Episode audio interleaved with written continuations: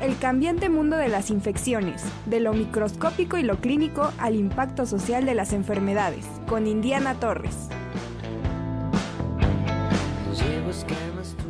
Hoy es miércoles de Indiana Torres. Querida Indiana, ¿cómo estás? Muy buenos días. Hola Ricardo, buenos días. Aquí peleando con el internet que hace cosas extrambóticas. Siempre, siempre, siempre. No, no tiene palabra de honor el internet, pero bueno. Hagamos el intento y si no, pues ya sabes, por teléfono, sin ningún problema. Pero me da pues muchísimo gusto saludarte. ¿Cómo estás? Aquí estoy, gracias Ricardo, muy bien, eh, queriendo compartir las últimas noticias del sistema de salud, que el señor presidente pues aseguró que íbamos a tener un sistema de salud como los países nórdicos. Entonces, creo que es importante para la audiencia que, pues revisemos un poco este tema, porque yo te preguntaría a ti, si tú hablas del sistema de salud, ¿qué esperarías de él? bueno, este, pues, híjole, pues sí, de expectativas muchísimas, Indiana, ¿no?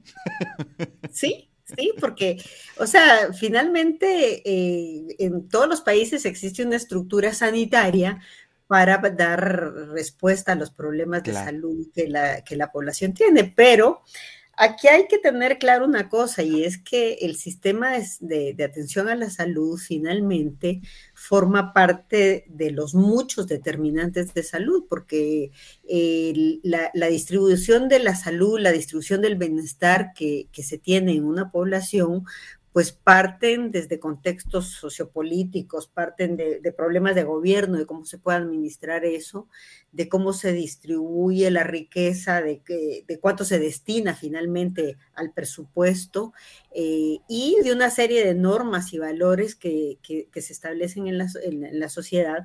Todo esto eh, además de acuerdo a la posición social que una persona tenga, la ocupación, a los ingresos, etcétera, ¿verdad? Entonces, eh, todas, todas esas condiciones son las que ocasionan finalmente los problemas de salud que se enfrentan y el sistema de salud se estructura para dar la asistencia sanitaria. Entonces, esto eh, pues tiene problemas porque en México lo que es cierto es que el gasto, por ejemplo, del Sistema Nacional de Salud ha crecido pero es más bajo que en varios de los países de América Latina y del Caribe. Y eh, esto, de acuerdo a la OCDE, pues necesita, necesita finalmente mejorarse, porque si nosotros pensamos en los, en los principales problemas de salud que, que, que nuestra población enfrenta, eh, de diabetes, enfermedades cardiovasculares, obesidad, bueno, ahora el COVID, ¿verdad? Eh, pero tenemos cáncer y accidentes además como problemas. Entonces, eh, pues el sistema de salud tendría que responder a todo eso, pero necesitamos eh, pues ver cómo, cómo está estructurado y tenemos un sistema de salud que está absolutamente fragmentado. de acuerdo al artículo cuarto constitucional, la protección a la salud es un derecho para las y los mexicanos, pero lo cierto es que esto no se ejerce eh, de manera efectiva, ¿no? Em, el sistema em, en este momento está ofreciendo eh, respuestas a los problemas de salud de manera muy diferente, está muy fragmentado. Fundamentalmente tenemos tres sectores, ¿no? El, privado, eh, el público y el de seguridad social. Pero dentro de la misma seguridad social, bueno, tenemos IMSEDENA, ahora la, que se ocupa de la Secretaría de Marina, ¿no? Eh, y los financiamientos que todos estos van teniendo, pues también son diferentes, ¿no? Entonces, aquí la situación es que, eh, pues tenemos un, sistema de salud que finalmente no responde a todos. O sea, de acuerdo al INEGI, en, el, informe que presentó el año pasado, 26% de los mexicanos no están afiliados a ningún tipo de prestación. Entonces estamos hablando de realmente varios millones de mexicanos que pues no están teniendo un, sistema de salud realmente que responda a sus necesidades, porque cuando no, no formas parte de, uno de esos sistemas, pues buscan lo privado con lo que esto implica. Entonces, eh, tenemos pues distintos grupos con distintas atenciones, con distintas posibilidades, con distintas capacidades.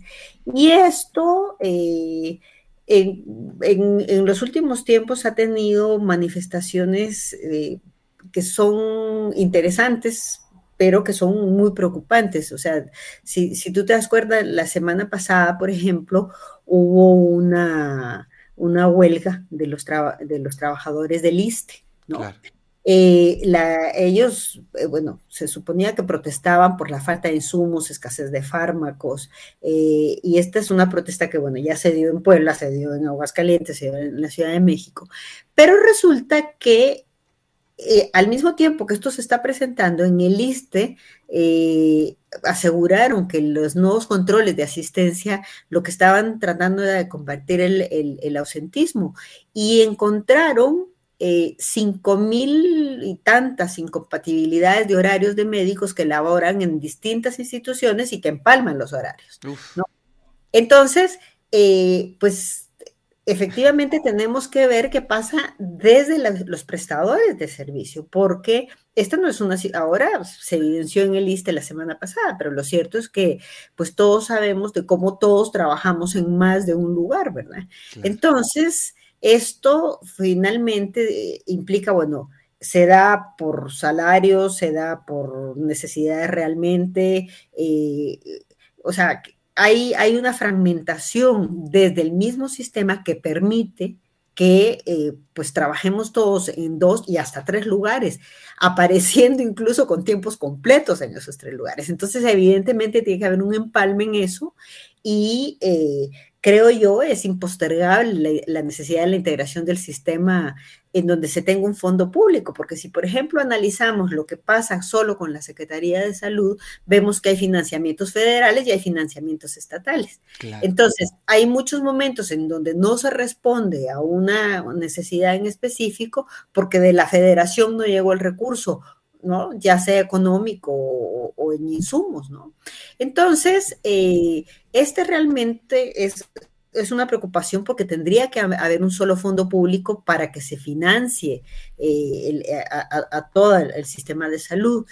Y aquí lo que es eh, interesante también es que, pues, el, el, el doctor Zoe Robledo dijo que eh, el, el, IMSS Bienestar va a atender a partir de este año a 65 millones de personas sin seguridad social. Entonces, aquí vemos desde el INSABI un, cambio también hacia, hacia esta situación de, del IMSS. Y eh, es preocupante también cómo los, los trabajadores de salud perciben todo esto.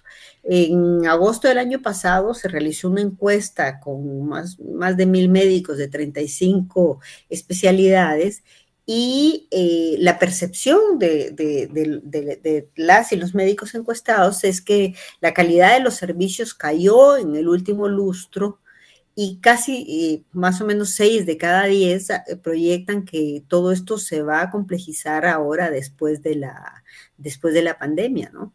Entonces hay esto también es interesante porque el 60% en esa encuesta lo que consideran es que tendría que unificarse el sistema público, ¿no?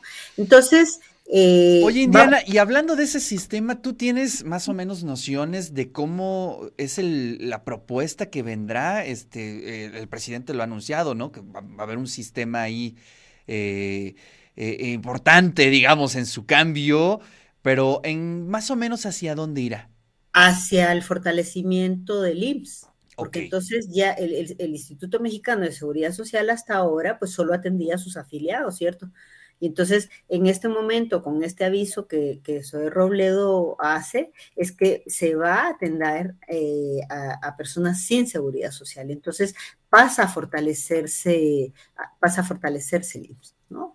Entonces, esto eh, yo no tengo claro cómo va a darse en términos del, financiamiento, porque el IMSS tiene sus propias reglas, o sea, la Secretaría de Salud funciona bajo normas eh, que son diferentes, pero que eh, aquí pues van a, van a van a unificarse de alguna manera, ¿verdad? Entonces, esto, la, la, esperanza es que se traduzca en un acceso efectivo de la población porque eh, aunque veamos que más del 70% se supone que sí está cubierto por alguno de los sistemas, lo cierto es que eh, está, está fragmentado, ¿no? O sea, 57% el IMSS, el LIST es más o menos el, el, el, el 29%. Entonces, eh, esto, de acuerdo a lo que la encuesta nacional de salud publicó, em, es que el acceso no se traduce en, cura efectiva, digamos. O sea, por eso te preguntaba, ¿qué esperas tú del sistema de salud? Bueno, que los problemas de salud que tengas finalmente sean los que sean pues resueltos, ¿no? Entonces, eh, esto eh, ha ido modificándose, pero el fortalecimiento está dado en los últimos años para hacia la seguridad social, en este caso a través del Bienestar, que es el que ha ido avanzando a lo largo de, este, estos últimos dos años, digamos, en, tener más población a la que atienda. Pues interesante, interesante lo que planteas, Indiana, y bueno, pues ahí estaremos eh, pues siguiendo, ¿no? Este, este, este proyecto. Eh, la idea es que el próximo año prácticamente se dé, se dé por hecho, ¿no? Pues sí, sí, o sea, lo, que se ha dicho. lo que el presidente aseguró es que íbamos a tener ese sistema pues a, eh, corto plazo, ¿verdad? Entonces, eh, lo cierto es que hasta este momento no, no es que veamos modificaciones que sean importantes que permitan decir eh, hay un mejor sistema de salud que está, que está avanzando. Y, y, y parte de la discusión es, bueno, ¿esto va a ser posible o, o tendríamos que avanzar hacia un sistema nacional único Claro. Pues sí, pues sería muy interesante eso. Este, eh, parece que tuvimos un cortecito ahí de tu internet. Ya, ya no escuchamos lo último, Indiana. Eh, no, lo, eh, ¿ahí sí me escuchas? Ahí sí, sí, sí, adelante. Sí, lo, que te decía es que aquí la, la, gran discusión es si pasa esto solo por el fortalecimiento del bienestar o, o, si tendríamos que avanzar hacia la creación de un sistema nacional único de salud, en donde todo el sector público esté integrado. integrado Difícil. Muy complicado.